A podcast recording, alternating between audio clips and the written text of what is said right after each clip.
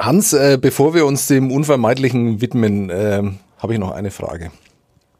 Nur zu, Sebastian. Vielen Dank, dass ich hier sein darf. Ja, sehr gern. Und zwar zur deutschen äh, Lieblingssportart der neuen, zu diesem Kartoffelsport Handball. Äh. Der, der urdeutsche Kartoffelsport Handball. Ja. Genau. Wir, wir lästern jetzt nicht selber, wir zitieren, nur damit kein genau. Verständnis entsteht. Sehr gut, ja. dass du das sagst, weil natürlich stammt das nicht von uns, sondern von Wolfram Eilenberger, dem Fußballphilosophen eigentlich. Ein Fußballfan, ein Fußballphilosoph und er wurde vor drei Jahren, nachdem die deutsche Mannschaft Europameister war, gebeten, eine kleine Provokation in der Zeit abzusondern. Das ist ihm auf vortreffliche Weise gelungen. Er hat damit begonnen, dass er sämtliche Vornamen der deutschen Europameister hintereinander schrieb. Lauter deutsche Vornamen, zum Teil sehr deutsche Vornamen. Das war natürlich in seinem Sinne ein glücklicher Zufall und er folgerte daraus, dass diese ja in Deutschland vor 102 Jahren erfundene Sportart urdeutsch und provinziell geblieben sei und mit dem Fußball in keiner Weise Schritt halten könnte, denn der sei fortschrittlich, sei ein Sport, der die Gesellschaft verbindet, für Migration steht, all diese Dinge. Ja, der Aufschrei war natürlich groß, aber das war so gewollt. Genau. Und mittlerweile äh, versteht man auch als Zeitleser, äh, dass es eine Provokation ist. Damals war es noch relativ neu. Mittlerweile stellt die Zeit auch Fragen, ob man den Menschen überhaupt noch aus dem Mittelmeer äh, rennen muss. Ist wohl so ein neues Ding, um irgendwie Klicks und Aufmerksamkeit zu generieren. Du hast auch viel Aufmerksamkeit bekommen. Da wollte ich nämlich eigentlich darauf hinaus für deine Kulturgeschichte, wo du auch den Kollegen Eilenberger äh, kurz ähm, zitierst. Ja. Ähm, und eine Frage, die mir ein Leser gestellt hat und die wir uns auch relativ häufig stellen, obwohl wir dich schon gut kennen. Der Leser stellte folgende Frage, wie macht der Böller das? Wie machst du das? Wir kommen in die Redaktion und der, dieser Text steht. Äh, wir müssten eine Woche recherchieren für so einen Text. Ähm, was machst du? Musst du noch mal was nachlesen? Hast du das alles nur im Kopf? Das war ein Text, äh, wie ist der entstanden? Man wird, äh, wie du auch schon gerade sagtest, viel auf den Handball angesprochen von Lesern, Leserinnen, Freunden, Bekannten, Kolleginnen, Kollegen, die alle unheimlich begeistert die Spiele anschauen äh, und die aber auch gerne einräumen, von Handball gar nichts zu verstehen. Sie genießen eigentlich nur diese Spiele und wenn man dann so zwei, drei, na, sagen wir mal, etwas anmaßend vertiefende Sätze über den Sport sagt, dann ist das Staunen immer groß. Und das ist immer so eine unausgesprochene Aufforderung, schreib's doch mal. Und ich hatte jetzt so, ich bin ja ein bisschen mit dem Handball aufgewachsen in meiner Studentenzeit beim Erlanger Tagblatt, Erlanger Nachrichten. Ich hatte das schon, ja, überwiegend im Kopf und dachte, schreib's mal hin.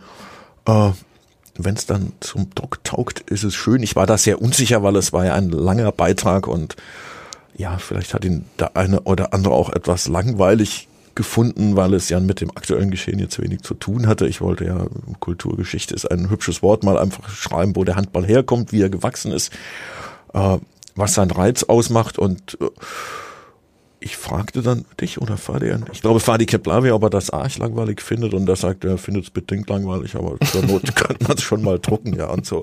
So ist es dann, so ist es dann geschehen. Natürlich muss man ein paar Details nachschauen, also die, die, die Linie des Textes konnte ich so runterschreiben, aber äh, die ein oder andere statistische Zahl, also ich hätte jetzt nicht mehr auswendig gewusst, dass bei der ersten Handball-WM 1938, Hallenhandball-WM in Deutschland die Schweden mit 2 zu 1 gegen Dänemark gewonnen haben, aber das sind natürlich hübsche kleine Petitessen.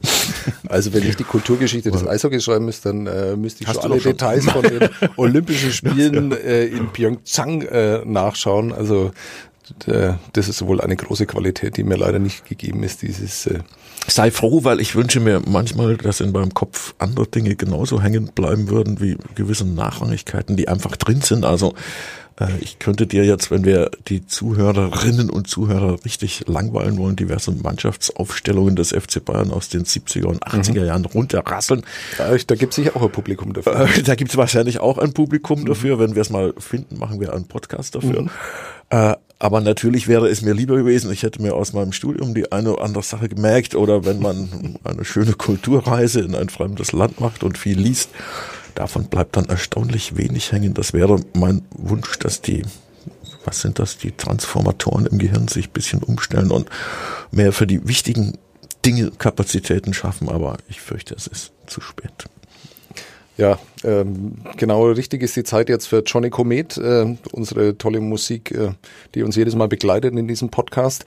Und danach geht's, äh, ja, ist es denn wichtig, ist es unwichtig? Ja. Äh, Ich fürchte, ich ahne, worum es dann ja, geht. Ja. Es wird sich noch weisen, wie wichtig das dann ist und wie wichtig auch äh, unser Gespräch dann sein wird, äh, wenn wir vielleicht nach der Saison nochmal drauf blicken. Ähm, wie gesagt, erstmal Johnny Komet, dann geht's weiter mit dem ersten FC Nürnberg und Hans Böller. Sitzplatz Ultras. Der Sportpodcast von nordbayern.de.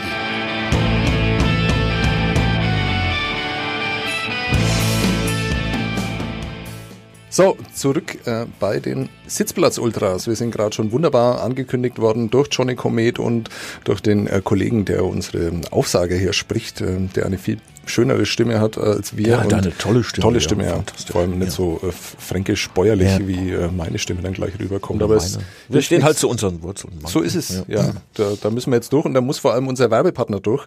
Werk B.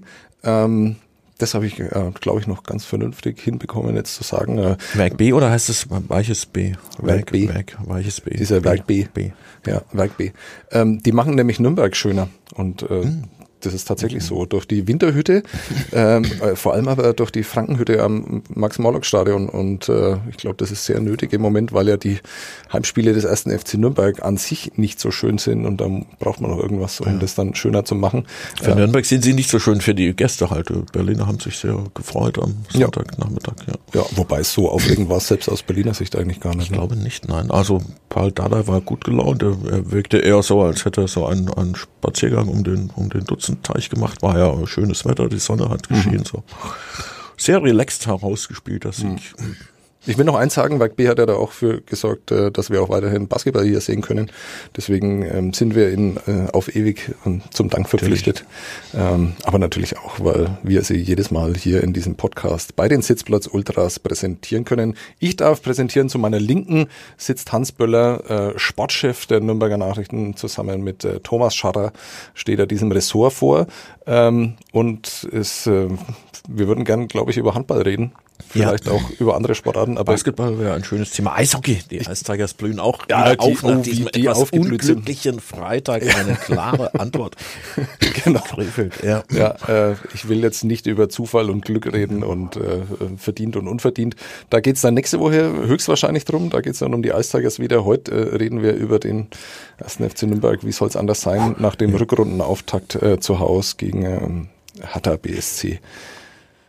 Das Ergebnis ist bekannt, glaube ich. Äh, darauf braucht man vielleicht gar nicht mehr so eingehen. Ähm, ich habe mir heute früh schon einen Podcast angehört zum Thema Fußball und ähm, der Bundesliga im Speziellen. Und da hieß es, wie es dann eben in solchen Beiträgen oft heißt, äh, dass so langsam die Aufregung größer wird um den ersten FC Nürnberg. Jetzt kann ich das kaum beurteilen, weil ich habe ähm, mir dieses Spiel nur am Fernseher angesehen und nach Aufregung hat es eigentlich überhaupt nicht ausgesehen. Es war eher Stille und äh, ja. stilles Erleiden und stilles Ertragen eines äh, möglicherweise ohnehin nicht äh, ja, eines Ergebnisses, das so jeder erwartet hat. Was ist denn jetzt richtig? Ähm, ist die Aufregung groß oder oder nicht? Die gefühlte Aufregung ist immer groß. Also die, ich mache das jetzt seit einem, fast einem Vierteljahrhundert. In diesen 25 Jahren ist die Aufregung stetig gewachsen. Das hat der Fußball so an sich. Der Fußball geht ja gar nicht unaufgeregt. Es muss immer alles in irgendwelchen Extremen stattfinden.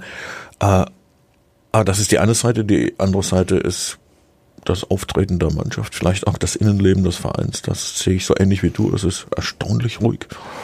Ob das eine Tugend ist oder Naivität oder, oder eine Verdrängung von Wahrheiten, da kommen wir vielleicht noch drauf, mhm. vielleicht lösen wir es ein bisschen auf, aber ähm, ja, es war ein, ein ganz und gar unaufgeregtes Spiel, wie du sagtest. Man befürchtete eine Niederlage, vielleicht nicht eine, die so zustande kommt, wenn man auf die Gegentore schaut, aber man hat im Grunde das gesehen, was sich in den Wochen zuvor schon abgezeichnet hat, die Hoffnung, dass mit dem Neustart Rückrundenbeginn jetzt auch ein neuer Club auf den Platz steht, hat ja nicht arg lang getragen, als dann Ibisevic auf diesem, diesem Eishockey-Strafraum da auf einmal auftauchte, ein Fünftel des Platzes war ja, ja, es war wohl raureif, aber es sah kurios winterlich aus, passte irgendwie zur Szenerie, der Ball war drin. Sich alle Herr Turner vermutlich gewundert, wie leicht das ging. Und danach war es mit der Aufregung im Grunde fast schon vorbei. Kleines, kleines Aufflackern so nach dem so auch nicht gewollten Ausgleichstor von Hanno Behrens und ja, dann, dann ging's dahin. Aufbruchstimmung hat Wolfgang Lars schön geschrieben, hat er trotzdem ausgemacht, denn die Leute sind etwas vor Spielschluss aufgebrochen und nach Hause gegangen und ja, man konnte es keinem übel nehmen. Man, man soll jetzt nicht, nicht lästern oder, oder spotten über, über die Bemühungen der Mannschaft. Sie, sie versuchen es ja, es fehlt ja nicht am Willen, es fehlt im Moment einfach am, am Können und an einer möglichen Art des Zugangs. Ja, und viel, viel Aufregung haben wir vermutlich in den letzten 16 Spielen gar nicht mehr zu erwarten. Dafür müsste irgendwas passieren, was, was wieder für Spannung sorgt. Und ja, stopp, stopp. Ja, genau darüber müssen wir reden, was ja. du natürlich gerade wunderbar vermieden hast, über, über die Symbolfigur dieses Zustands äh, zu reden. Und es ist, äh, wie so oft, ähm, und in diesem Fall äh, lässt sich das wahrscheinlich überhaupt nicht verhindern, eben der Trainer. Ja. Der heißt Michael Kölner und hat ein um es mal zusammenzufassen, ein gutes Spiel seines ersten FC Nürnberg gesehen und äh, Fadi Keblavi hat es in einem wunderbaren Beitrag für die Nürnberger Nachrichten. Sehr schön hat er das, ja. ja äh, wenn man noch an die Montagsausgabe kommt, äh, wann auch immer ihr das jetzt hört, äh, diesen Beitrag, äh, schaut, dass ihr diese Montagsausgabe noch bekommt. Ein sehr schöner Text, ähm, der uns wird ja oft vorgeworfen, eigentlich äh, sportartenübergreifend, dass wir nicht kritisch genug umgehen mit den Protagonisten. Ähm, wenn man den Text genau liest, äh, dann weiß ich nicht, ob dieser Vorwurf danach immer noch äh, gerechtfertigt ist. Ähm, den würde ich doch als sehr kritisch ansehen, weil er eben und ohne das so ja so plakativ vielleicht zu machen, beschreibt er die Situation ganz gut. Er beschreibt nämlich einen Trainer, der mit seiner Meinung ziemlich allein dasteht. Jetzt ist die Frage, wie bewusst macht Michael Kölner das? Ähm, äh, oder ist es vielleicht sogar tatsächlich, äh, also glaubt er wirklich, was er da sagt? Das frage ich mich allerdings auch. Ähm, grundsätzlich finde ich es durchaus legitim, wenn ein Mensch in einer misslichen Situation im Leben, reden wir mal noch gar nicht vom Fußball, versucht, das Positive zu erkennen und sich daran irgendwie, irgendwie aufzubauen. Äh, ein Fußballtrainer darf das natürlich auch. Ähm, es passt dann aber nicht unbedingt zum Eindruck des Publikums. Und da darf die Diskrepanz nicht, nicht allzu groß werden. Man muss vielleicht auch dazu sagen, dass gerade das fränkische Publikum schon sehr auf Demut steht und sehr auf Selbstanklage. Das ist vielleicht auch eine, eine Lehre aus der Geschichte dieses Vereins. Äh, damit muss man es jetzt auch nicht übertreiben. Ein Trainer muss eine gewisse Stärke immer noch ausstrahlen können.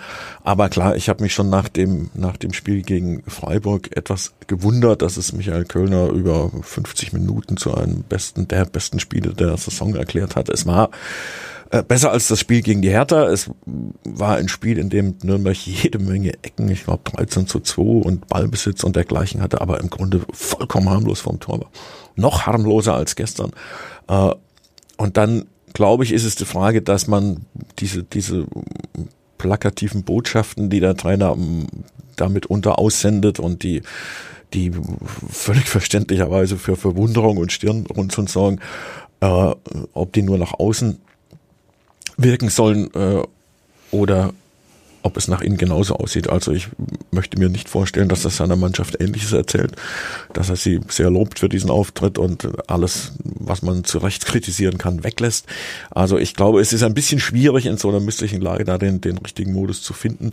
Äh, aber die Verwunderung über Michael Kölner, die, wie du es sagst, Fadi ja sehr leicht und elegant beschrieben hat, äh, die ist schon groß und die ist auch berechtigt. Äh, man muss ein bisschen sehen, wo er herkommt. Er hat jahrelang Jugendnachwuchsarbeit gemacht. Also er ist ja ein, ein kluger Trainer, er weiß viel über Fußball und er musste in diesen Jahrzehnten, in denen er Ausbilder war, Entwickler war, nicht ständig Ergebnisse rechtfertigen. Also da konnte er auch Experimente machen. Das ist niemandem aufgefallen, wenn das mal wochenlang tüchtig schief ging. In der Hoffnung, dass darüber etwas rauskommt, worauf man aufbauen kann. Passiert das in der Jugend nicht, ist es auch nicht so schlimm. Irgendwas nehmen die Jungs schon mit fürs Leben, aber im Augenblick geht's ja nicht nur darum, was fürs Leben mitzunehmen, sondern halt ein paar Punkte für den Klassenverbleib. Und das ist dann die Frage, ob er, ob er die Dinge richtig einordnet. Also das klingt total anmaßend meinerseits, wenn, wenn ich das so formuliere. Ich will jetzt nicht sagen, dass ich irgendwas besser wüsste als ein, ein Trainer. Das darf kein Journalist behaupten. Die sind uns natürlich fachlich überlegen, aber äh, leben in ihrer eigenen Welt, klar. Manchmal und äh, vielleicht tut der eine oder andere Anstoß von außen ganz gut und äh, äh, vielleicht kommt auch die, die Botschaft des Publikums, das sich jetzt in den letzten Wochen schon ein wenig gewundert hat über manche offizielle Einordnung seitens des Vereins ganz ganz gut an, möglicherweise. Die Frage, die ich mir dann oft stelle, ist bei der Professionalisierung ähm, des äh, Leistungssports, des Profisports, ähm, natürlich speziell im Fußball. Ähm, wird über solche Dinge eigentlich nicht geredet. Also ich meine, äh, der Club hat ja einen Pressesprecher, der Club hat einen Sportvorstand. Äh, ähm, ich gehe immer davon aus, äh, dass es da auch um Themen geht wie Außendarstellung, wie trete ich nach außen auf, wie verkaufe ich den ersten FC Nürnberg nach außen. Ähm, aber ich kann mir nicht vorstellen, dass ein Sportvorstand, dass auch ein Pressesprecher damit einverstanden sind oder damit ganz glücklich sind, wie ähm, der Trainer im Moment auftritt, weil die Gefahr ist natürlich sehr groß, äh, dass er diese Aufmerksamkeit, die ja ohnehin auf ihm liegt, ja, ja. noch mehr auf sich zieht und äh, dadurch das Ganze auch so ein bisschen äh, was, was Lächerliches bekommt. Und das ist es ja nun überhaupt nicht. Da wird ja seriös mhm. gearbeitet, ja. sportlich. Äh, aber so wie er im Moment auftritt, äh, wird es kaum vermittelt, dieses ja. Bild. Es kann ja nicht im, im Sinne des Vereins eigentlich sein. Nein, das hätte er ja auch nicht verdient. Also äh, über Michael Kölner kann man die verschiedensten Meinungen haben. Es gibt ja auch die verschiedensten Meinungen, aber dass er ein sehr, sehr fleißiger und, und sehr, sehr engagierter Trainer ist, das steht ja außer Frage. Aber ich denke ja, dass im Verein darüber gesprochen wird. Michael Kölner hat eben auch diese, diese sehr offene und, und sonnige Art, Dinge so auszusprechen, wie er sie empfindet. Äh, das kam schon im Aufstiegsjahr nicht immer gut an. Ich erinnere mich an das Beispiel, als sie am Ende der Saison, nachdem sie durch eine kleine Krise gegangen waren, dieses Spitzenspiel in Kiel hatten, dort eine sehr überzeugende Leistung gezeigt haben, auch gewonnen. Äh, und äh, Herr Kölner nach der Pressekonferenz dem KSV Holstein Kiel alles Gute für die Relegation wünschte. Mhm. Das fand man da in Kiel nicht so arg lustig, denn da war der Vorsprung zwar fünf Punkte, aber es waren ja noch einige Spiele zu spielen. Äh, und ich weiß, dass man darüber im Verein gesprochen hat, dass man mhm. sagte, pass auf, äh, das äh, ist vielleicht nicht, nicht die eleganteste Botschaft, die man da, die man da auf diese Art loswerden kann ich denke, bei ihm ist es aber auch so, er, ist eben so. Also man redet ja im Sport auch speziell in, in diesem oft glatt gebügelten Fußball über Typen, dass man die vermisst. Über dieses schöne Wörtchen authentisch werden viele Aufsätze geschrieben. Er, Michael Kölner ist irgendwo ein authentischer Typ. Er hat eben seine, seine Art, die kommt nicht immer gut an. Äh, und natürlich muss man im Fußball extrem vorsichtig sein. Ich glaube, es ist einfach ein Sport, der unter einer solchen Beobachtung steht, wie es, wie es im Handball gar nicht der Fall ist oder im Eishockey auch nicht. Das sind ohnehin Sportarten, die eher grundsätzlich positiv besetzt sind. Der Fußball ist in vielem auch zu Recht negativ besetzt. Äh, und, und dann ist das ein kleines Minenfeld, so öffentliche Auftritte. Und natürlich, ich glaube schon, dass Herr Kölner besser beraten wäre, äh, wenn er etwas langsamer macht. Also es ist eben manchmal so, dass die Leute nach einem schlechten Fußballspiel, was völlig desillusionierend verloren ging, wie dem gestrigen, sich schwer tun, äh, äh, in erster Linie lobende Worte zu hören. Es, es, es konterkariert, glaube ich, auch einen Teil der Arbeit. Äh, wie du sagtest, ich habe keinen Zweifel daran, dass seriös gearbeitet wird, dass sie alles versuchen, äh, dass sie versuchen, ihre, ihre engen Grenzen zu überwinden, aber verbal äh, äh, erstmal schon vorab so zu verkaufen, das wird nicht funktionieren, das ist nicht vermittelbar und äh, wenn der Fußball ohnehin ein kleines Glaubwürdigkeitsproblem hat, was äh, so Dinge angeht wie, wie Außendarstellung, Show, überhaupt Kommerz, äh, und dann tut man sich damit auch keinen Gefallen. Also der Club ist mit bescheidenen Zielen vernünftig in die Saison hineingegangen. Es wäre schön, wenn sie, wenn sie auch vernünftig wieder rausgehen. Noch, noch ein Wort zum Trainer. Ich habe jetzt kritisch nachgefragt. Man kann es aber natürlich auch umdrehen. Ja. Es gibt äh, diese Typen ja wieder in der Bundesliga, diese Trainertypen. Der SC Freiburg hat einen an ja. der Seitenlinie stehen. Äh, auch der FSV Mainz 05 hat jemanden ja. aus der Region an der Seitenlinie stehen. Leute, die aus dem Verein äh, kommen, die, die den Hertha Verein im kennen. Grunde auch mit Dardai. Genau, richtig. ähm, und äh, die sind ja überall, zumindest äh, in der Außensicht, äh, sehr beliebt und man ist stolz drauf, dass man da ähm, Trainertypen auch hat. Warum tut sich der erste FC Nürnberg da so schwer, weil im Prinzip ist Michael Kölner ja genau das Gleiche. Ich finde, er ist ein sehr unterhaltsamer Trainer, jemand, der Absolut, wunderbar ja. äh, auftreten kann. Ich meine, ich tue mir da leicht. Ich habe äh, selber, meine Mutter kommt aus der Oberpfalz, meine Frau kommt aus der Oberpfalz. Das heißt, ich tue mir auch mit der Sprache nicht so schwer vielleicht wie, wie manche andere. Ich, ich verstehe ihn. Ähm, äh, trotzdem, nochmal nachgefragt, ist es beim ersten FC Nürnberg schwieriger als in anderen Vereinen, wenn du äh, mir fällt jetzt kein blöderes Wort als Stallgeruch ein, äh, ja. hast, wenn du das mitbringst, wenn du aus der Region kommst und ich will da jetzt keine Diskussion über, ich meine, der erste FC Nürnberg ist auch in der Oberpfalz sehr verwurzelt, hat viele Fans ja. da, also äh, da würde ich eindeutig sagen, dass er jemand ist, der aus der Heimat quasi des ersten FC Nürnberg äh, kommt. Ist es so, dass man sich da schwerer tut? Spricht das ein oder andere dafür, ja, weil es gab ja vor Michael Kölner in jüngerer Vergangenheit gab es nur einen Trainer, der letztlich auch aus dem Club kam. Das war Michael Wiesinger, der keine lange Amtszeit hatte und erstaunlicherweise auch relativ wenig Kredit bei den Leuten hatte, obwohl er nun ein, ein Klubberer durch und durch mhm. war, der, der hier schon gespielt hat, der, der hier lebt, immer noch lebt und äh, sehr sympathisch ist. Äh, sympathisch ist, ein, ein guter, angenehmer Typ äh, viel über Fußball weiß und, und äh, im Grunde in, in der ersten kleinen Krise hat die Stimmung sehr stark gegen, gegen Michael Wiesinger ausgeschlagen und er musste gehen. Es ist schwer zu erklären, es trifft aber beim Club auf sehr viele, auch auf erfolgreiche Trainer zu, wenn ich, wenn ich an die, an das äh, etwas seltsame Ende der Ära Hans Meyer denke, wie, wie stark Hans Meyer auch seitens des Publikums in der Kritik stand. Äh, wir hatten eine unglaubliche Zahl an Zuschriften, Mails, Briefen, als er entlassen wurde. Und natürlich waren viele Leute wütend und enttäuscht, aber es waren auch unendlich viele, die endlich sagten und weg mit mhm. dem Mann. Und er war eben auch groß geworden. Vielleicht ist das, er war eine, eine Frontfigur dieses Clubs geworden, was Michael Kölner auf seine Weise auch wurde mit diesem Aufstieg. Und vielleicht tut man sich ich will einen Trainer jetzt nicht als Star bezeichnen, aber als herausragendes mhm. Mitglied dieses Ensembles. Vielleicht tut man sich damit in Franken einfach schwer. Der, der, der Club wird als der Club als ein Ganzes irgendwie wahrgenommen, als ein, ein Teil Frankens oder der Familientradition oder was auch immer. Äh, war immer erfolgreich, wenn wenn es eine Mannschaft gab ohne herausragende Spieler, die als Mannschaft funktionierte und vielleicht ist es einfach gefährlich beim Club aufzufallen und mhm. natürlich ist Michael Kölner durch vieles aufgefallen. Das beginnt, wie du sagtest, mit seinem Dialekt. Wie oft habe ich in den letzten Wochen gehört, das ist ja schon schwierig, weil man ihn nicht versteht. Also mir geht's wie dir. Ich glaube, ein, ein Süddeutscher versteht schon Oberpfälzisch. Ja. So schwierig ist das auch nicht. Und ich wüsste auch nicht, was das für ein Problem sein sollte, dass ein mhm. Trainer Dialekt spricht. Franz Beckenbauer hat sein Leben lang schön mhm. oberbayerisch gefärbt gesprochen. Aber klar, er fällt auf und äh, er hat auch kein Problem damit aufzufallen. Ich, ich glaube, er sucht es nicht unbedingt, aber äh, äh, die innere Einkehr ist nicht gerade seine große Stärke. Er, er lässt sich gerne in Nürnberg sehen. Er steht dazu, dass er dass er auch mag, Gesellschaften zu besuchen, Feste, mhm. Partys, solche Anlässe.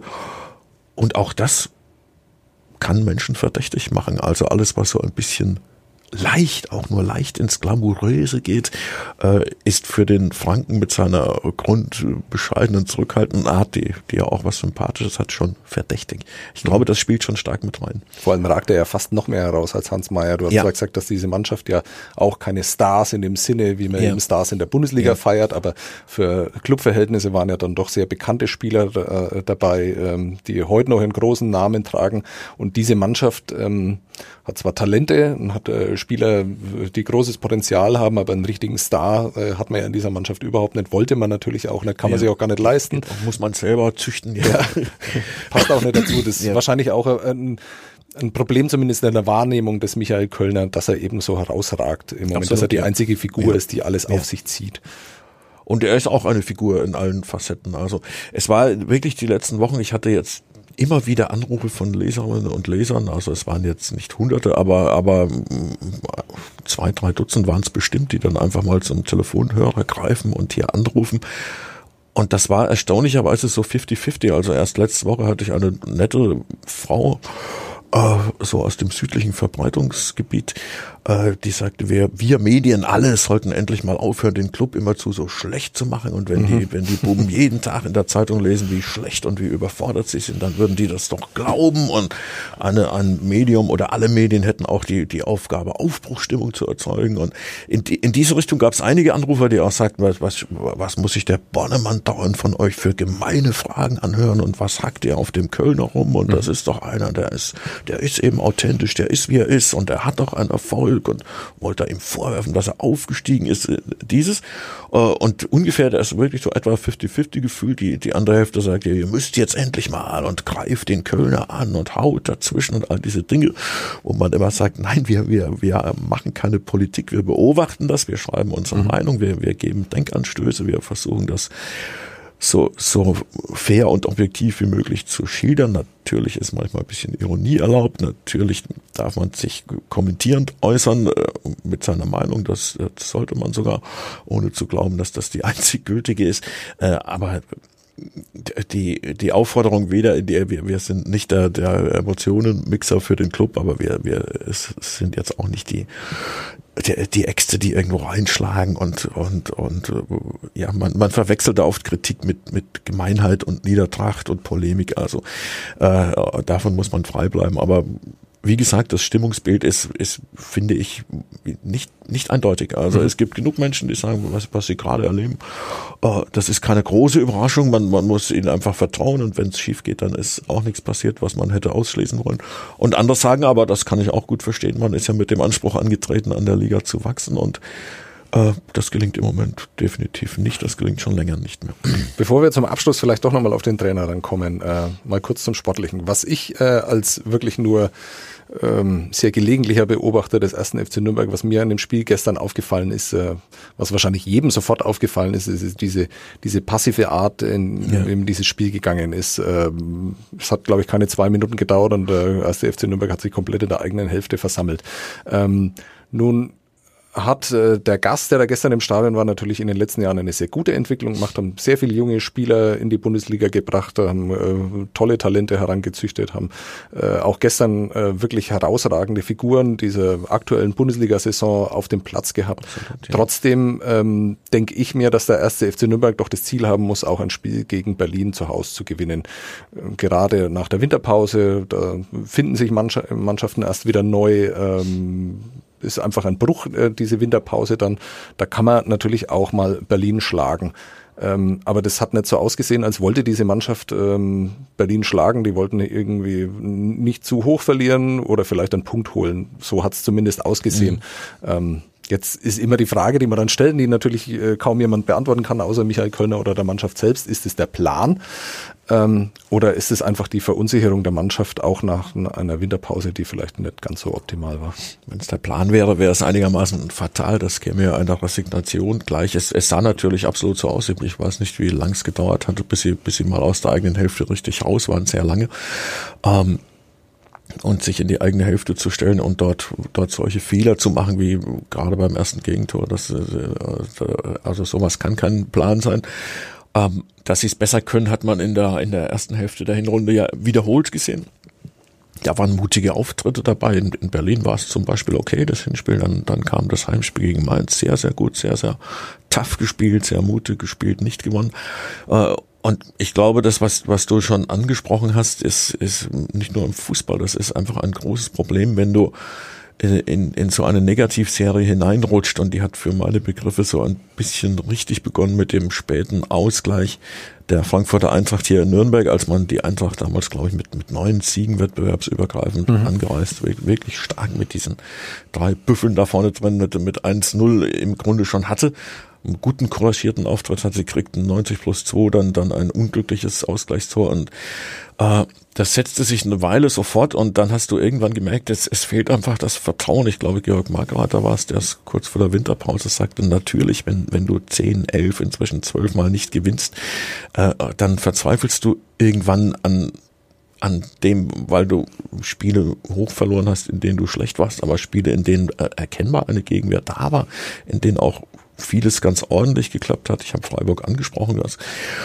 Und du merkst, ich kann noch so viel versuchen und an mein Limit kommen, es nützt mir schlichtweg nichts. Ich verliere trotzdem immer, dass das einfach irgendwo, irgendwo drin sitzt. Und so sah das gestern aus. Also sie hatten bestimmt nicht vor, so zu spielen, aber sie, werden diese Negativerlebnisse im Moment nicht los und äh, dann, dann kommt dieses dieses Jahr, das war ja ein Spiel mit verzweifelten Unterton geführt, wenn man so sagen will. Es fehlte bis auf die eine Szene, dieses erzwungene Zufallstor, als Hertha mal so verteidigt hat wie ansonsten Nürnberg, äh, war ja keinerlei Zutrauen in die eigenen Fähigkeiten und Fertigkeiten mehr da.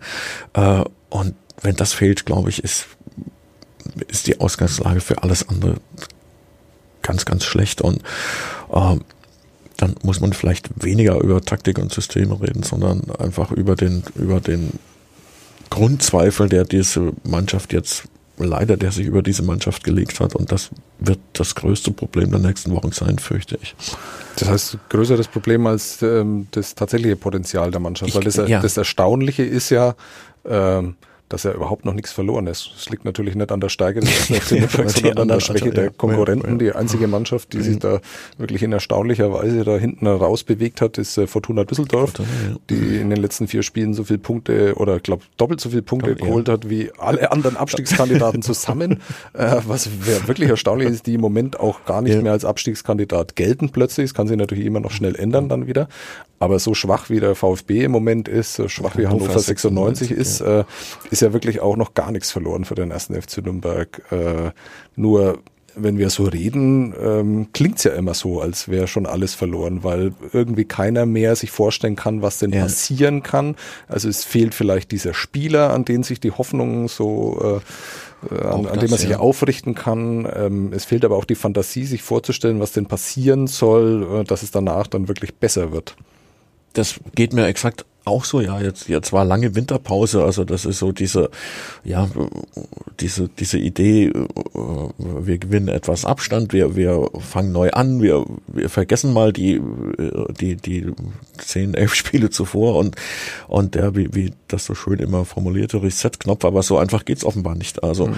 ich, ich glaube, wenn ähm, bei einem, es ist immer albern, weil Michael Kölner auch äh, zu viel drauf rumgeritten ist, aber wenn in so einem Spiel wie dem gestrigen, in dem du äh, lange unterlegen bist, dann erzwingst du den Ausgleich und hast dann kurz nach der Pause die, diese eine Gelegenheit mit, mit der Frage, war es faul an Ishak, hätte es Meter geben müssen und äh, äh, angenommen, du führst dann auf einmal 2-1 gegen eine Hertha, die dann sicher beeindruckt gewesen wäre, weil sie bis dahin klar besser war und äh, sagen wir so, du, du führst durch Zufall 2-1, weil, weil du einfach Glück hattest in, in zwei, drei Szenen. Ich glaube, so ein Moment würde, würde wirklich helfen. Den haben sie im Moment aber eben auch nicht. Also sie haben die Momente immer andersrum. Äh, äh wenn man an dieses Gegentor im, im letzten Spiel vor Weihnachten gegen Freiburg, wo, wo ein, ein Freiburger aus 40 Meter irgendwie einen Freistoß schießt, der durch Zufall reingeht, gar nicht so gewollt ist. Mhm. Es, es ist ja, es kommt immer das, was man gerade nicht braucht, kriegen sie und was sie dringend nötig hätten, kriegen sie nicht. Und ja, da verzweifelt man dran. Also ich, ich glaube, das ist nicht nur im Fußball so, wenn, wenn du dich im Leben bemühst und das geht immer und immer wieder schief und klar fragst du dich dann, was, was mache ich falsch und du machst vielleicht irgendwas anderes und es geht wieder schief, dann, dann kommst du irgendwann in so ein Strudel rein und das ist das, was, wo ich sage, ich habe ganz, ganz wenig Hoffnung, dass in, in dieser Saison der, der Club sich in der Liga halten kann. Also äh, es, es können nicht weiterhin zwei Mannschaften, Augsburg zähle ich gar nicht mit, die haben einfach auch Pech im Moment. Mhm. Äh, äh, es spielen nie drei Mannschaften so schlecht dass, oder ganz selten, dass das für eine die Relegation bleibt. Also irgend, irgendwer wird anziehen da hinten und es spricht halt leider wenig dafür, dass das der erste FC Nürnberg ist. Ich, ich helfe dir noch mal ein bisschen. Es gibt ja Spieler, die jetzt wieder zurückgekommen sind,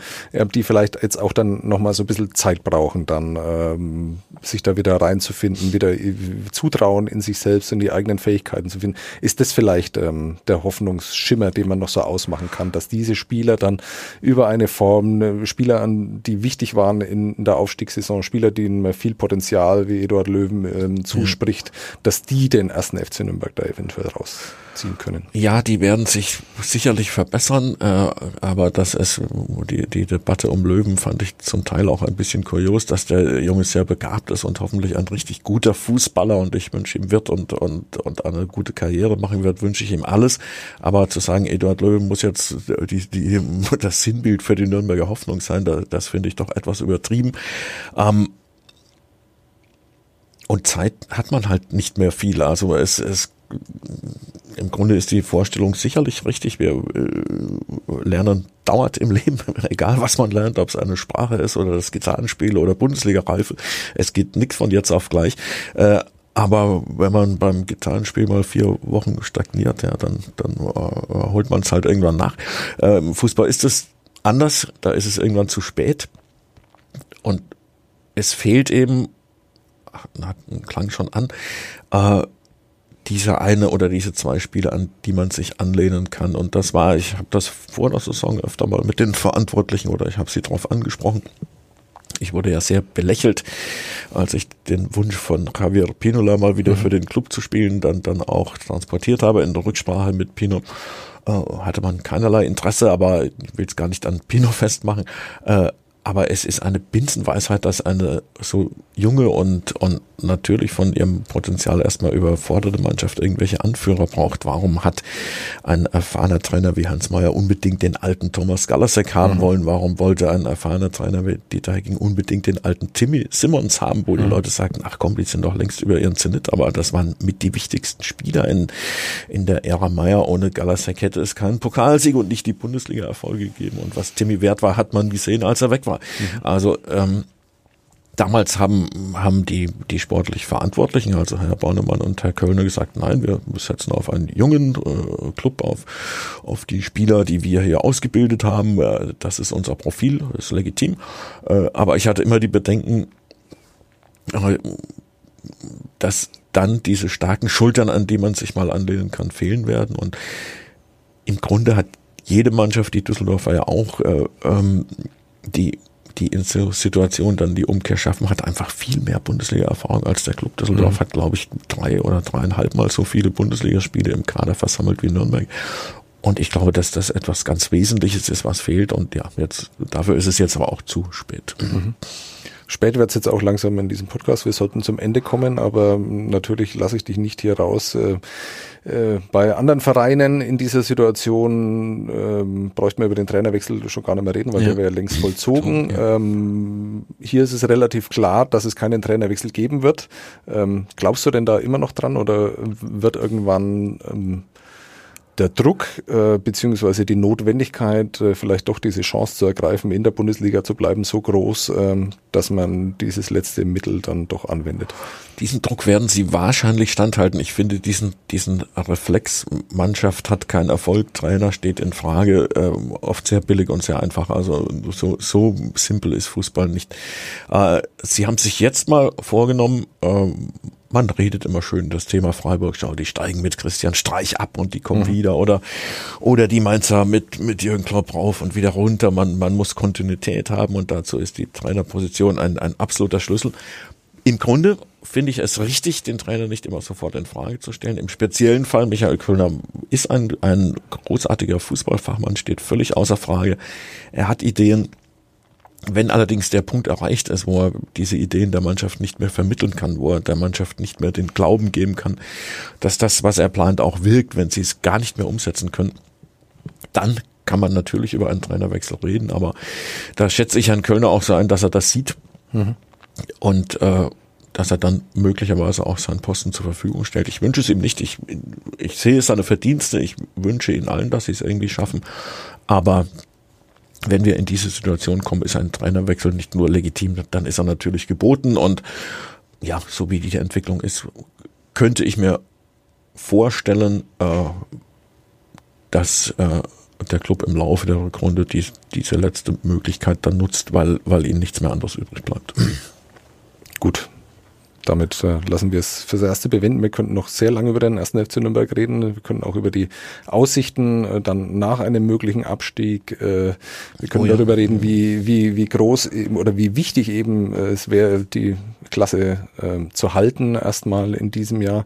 Aber wir haben ja noch Zeit. Wir haben noch mehrere Folgen das bei stimmt. den Sitzplatz ja. Ultras. Äh, wir wollen uns nicht alles vergeben. Außerdem ist es ja noch viel zu früh darüber zu reden. Es sind ja noch sehr, sehr viele Punkte zu vergeben. Und äh, wir haben es angedeutet, noch ist ja überhaupt gar nichts verloren für den ersten. Das ist schön, dass du ein bisschen Mut machst. Ich war heute zu negativ, glaube ich. Ja, äh, ich glaube, ich habe dich mit meinen Fragen auch so ein bisschen in diese Richtung gedrängt. Äh, ja. Habe das dann versucht zu korrigieren, ist mir vielleicht gar nicht so gelungen.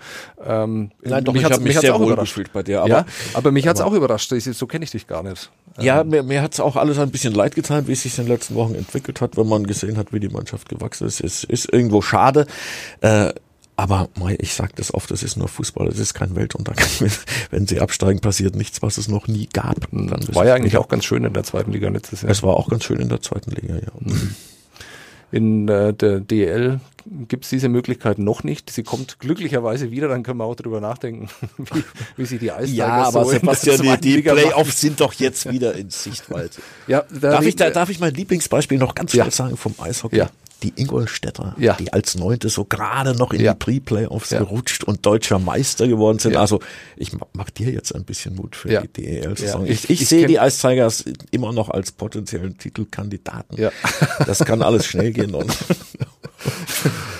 Gut, da sage ich jetzt nichts dazu. Da wollen wir dann nächste Woche drüber Ja. reden. Hoffentlich auch mit einem. fürchte äh, nicht mit mir, gell? Nein, mit einem, äh, du kannst gerne anderen. dazu kommen. Wir werden versuchen, einen, ähm. Ja. einen sehr großen äh, Studiogast hier einzuladen. Das ist, sage ich jetzt mal, um mich selber unter Druck zu setzen, dass wir ihn dann auch wirklich hier reinbekommen. Ähm, Bin gespannt. äh, wir vielleicht die Tür noch ein wenig für oder den, ja, wir werden ihn irgendwie hier reinbekommen. Wenn nicht, dann wird es ein anderer sein. Wir schauen, dass wir einen äh, Sportler hier reinbekommen, der uns was über die Ice Tigers dann erzählt. Das dann allerdings erst nächsten Montag. Heute bedanke ich mich äh, bei Hans Böller. Ich bedanke mich für die Einladung, hat Freude gemacht. Ja, meinen Namen sage ich auch noch, Sebastian Böhm und äh, Sebastian Kloser, unser Kollege, hat mir noch aufgetragen, dass ich unbedingt sagen soll, dass wir jetzt auch auf Spotify abzurufen sind.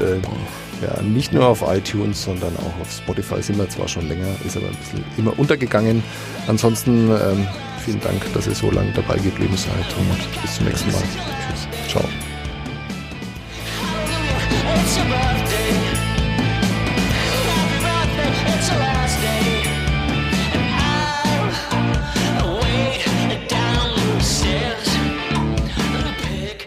Mehr bei uns im Netz auf nordbayern.de.